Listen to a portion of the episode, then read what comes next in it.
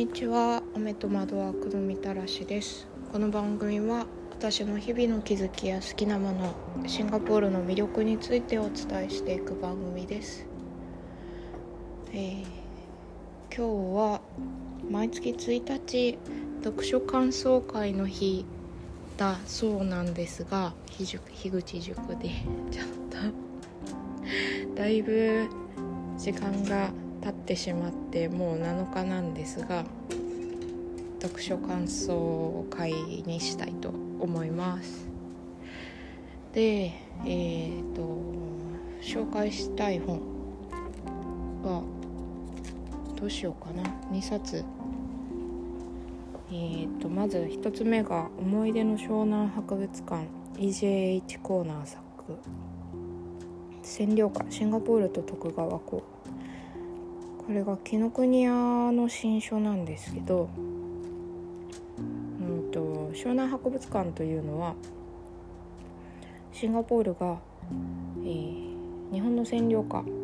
にあった時代の、えー、シンガポール国立博物館の名前です。えーと、コーナーさん書いている方は、えー植物園の副園長さんでえっ、ー、とマレーの、えー、植物を研究されていた方です。で、えーと、その人が日本の占領下に入る前から、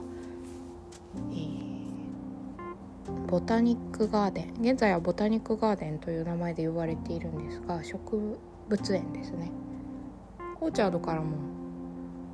まあ、近いところにあるんですけどそこの植物園の副園長をされていて戦前からされていてで、えーと、日本の占領下に入る入る、えーと日本の攻撃が始まったところからえーと、日本の占領下になってでそれから日本が負けてイギリスの、えー、植民地にまた戻るまでの様子を描いた、まあ、日記みたいな感じの本です。でこれ読んでいるとなんかこう本当にうんこの人は軍の人でもないので一個人が、うんと、その占領下のシンガポールでどんな風に生きてどんな風に感じてどんな人と交流していたかがなんかすごく身近に分かるというかこの人の目線で書かれているものを追体験できる感じで歴史の資料としてうんと何て言うんでしょう戦争のことを調べる時にうんなんかこういうことがありましたとかなんかここで内乱が起きてとかなんかそういう情報だけを見るとなんかいまいちなんて言うんでしょう。自分の身近に迫ってこない感じがするんですけどこういう個人の日記のようなものを読むと実際自分がそこにいたらどれだけのなんか危険と恐怖のと隣り合わせの生活だったんだろうかっていうのがすごい生々しくなんか想像できるんですよね。でこの中で私が2つ取り上げたいお話があって。うんと一つは、えー、この博物館の館長さん。日本の占領下になってからなので、えっと、日本人が館長になるんですけどそのえっ、と何て言うんですか、えーと、バッグについてくれてる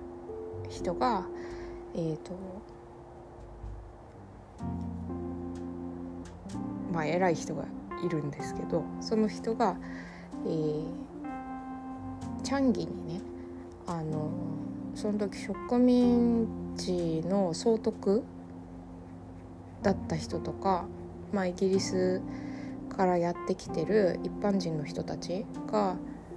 捕虜っていうんですかねとして、えーと、チャンゲ刑務所にこう収容されていたんですけどその中には、まあ、子供もいたと。でえっ、ー、とおそらく本来はあまり日本人としてはやってはいけないことなのかもしれないんですけどえっ、ー、とそのクリスマスにね占領下でクリスマスを過ごすそのイギリス人の人たちになんか本とかをプレゼントをなんか秘密で持って行って届けようってしてでなんかイギリス人に送るものだからイギリス人の君たちが選んでって頼まれるんですね著者が。でえっ、ー、とまあ物がない中かき集めてこれでどうでしょうってその人に言うとなんかいいけどとってもいいのを選んでくれたけどでも子供の絵本とかが少ないような気がするって言ってなんか絵本を追加してそれで送ってって言われるんですよね。なんかうん自分たちが自分が日本人だからかその第二次世界大戦中の日本人の行いっていうのはすごく凄惨なものばかり、ま、中にはそういうものもあるからどちらの面も、えーと、本当ではあるんですけどだけど、まあ、そういう人もいたんだなっていうのがこの本読んでるとなんかわかるんですよね。でそうこれにもつながるんですけどこの本の中では一貫してその館長になった、えーと、科学者とか、うん、そうですねそれ以外のあの日本からやってくる科学者とかあとは他にマニラとか別の都市に、えーと、派遣されている科学者とかもいて、えー、戦前第二次世界大戦以前はその人たちは、まあ、日本からケンブリッジに行って共同研究していたりとかするんですねだからお互いを、まあ、今みたいな感じで、えーと、知ってる仲なんですよね。それが、うん、急にその戦争が始まることによって引き裂かれてしまって敵国同士になってしまう。個人の感情は別にして。そう。でそれがすごく悲しいですよね。でもこの人たちはその科学研究を通じてそのシンガポールのにある自生の植物を研究してきた成果とかをが燃えないように一生懸命こう安全なところに移したりとか戦時下でもできるだけ研究を続けていたりとかしてそのイギリス人日本人関係なく培ってきた、えー、そうですねその研究の成果っていうのを守ろうとするんですよね。そこがすごく胸が熱くなるところ。そう。で一貫してそれは描かれているんですけどもう一つ私がすごく心に残っているエピソードがこのコーナーさんが、えーといつもの一緒にいるその研究員の仲間の日本人とかイギリス人とかではなくてえっ、ー、と,、軍の日本人の軍の人に車を出してってお願いされて、えーと、ジョホールまで行く。ジョホールっていうのは、えー、シンガポールに最も近いマレーシアの南端の岸にある都市のことなんですけどでそこまで行って、えーと、パイナップル畑に連れてってほしいって言われるので車をつけるんですね。そうすると軍の人々が軍刀をそこに置いて投げ出してそれでパイナップルにかぶりつくっていうシーンがあるんですね。そうするとコーナーさんはその足元に置かれた軍刀を見てこのもし軍刀を抜いてこの人たちを殺してそして森の中に逃げ込んでゲリラ戦をやってる華僑たちに合流したらコーナーさんあの植物をあの研究されてる人なんて森の中は多分切り抜けられるだろうって思ってそういう考えにふと取りつかれるんですね一瞬。だけどそんなことをしたら、まあ、一緒に頑張って研究しているイギリス人の研究者も日本人の研究者も自分が逃げたせいで窮地に立たされるだろうって思い直してとどまるんですね。なんかこのエピソードがすごくその捕虜になってもう研究を投げ出して捕虜になってすぐに町ではない一応は安全と言われているところに行ってしまった人たちではなくてコーナーさんはそれを選ばずにそういうすることもできたけど選ばずにこれまで培ってきた研究の成果をうん、まあ、戦火からこう守りたいと思って町に残るんですよね。でで町に残るっていうことはまあいつもその危険が伴う自由にその出歩いていいけどでもいつでもその敵国の人間であるっていう危険が伴うんですよねだからすごくくだらないことでも軍の人を怒らせたら撃たれてしまうかもしれないっていう恐怖もあると思いますしまあ何かねなんかイチャモンをつけられて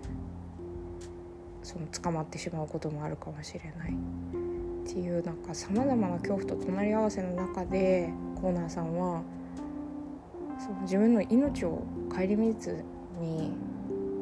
うん、研究その人類がまだ到達していない未知に対してなんかこう命を捧げているっていう状況でそれでもやっぱりそのふとした時になんかその憎しみだったりとかなんかこの状況に対してのなんか不条理っていうのがこの章だけそのわって湧き出るんですよね。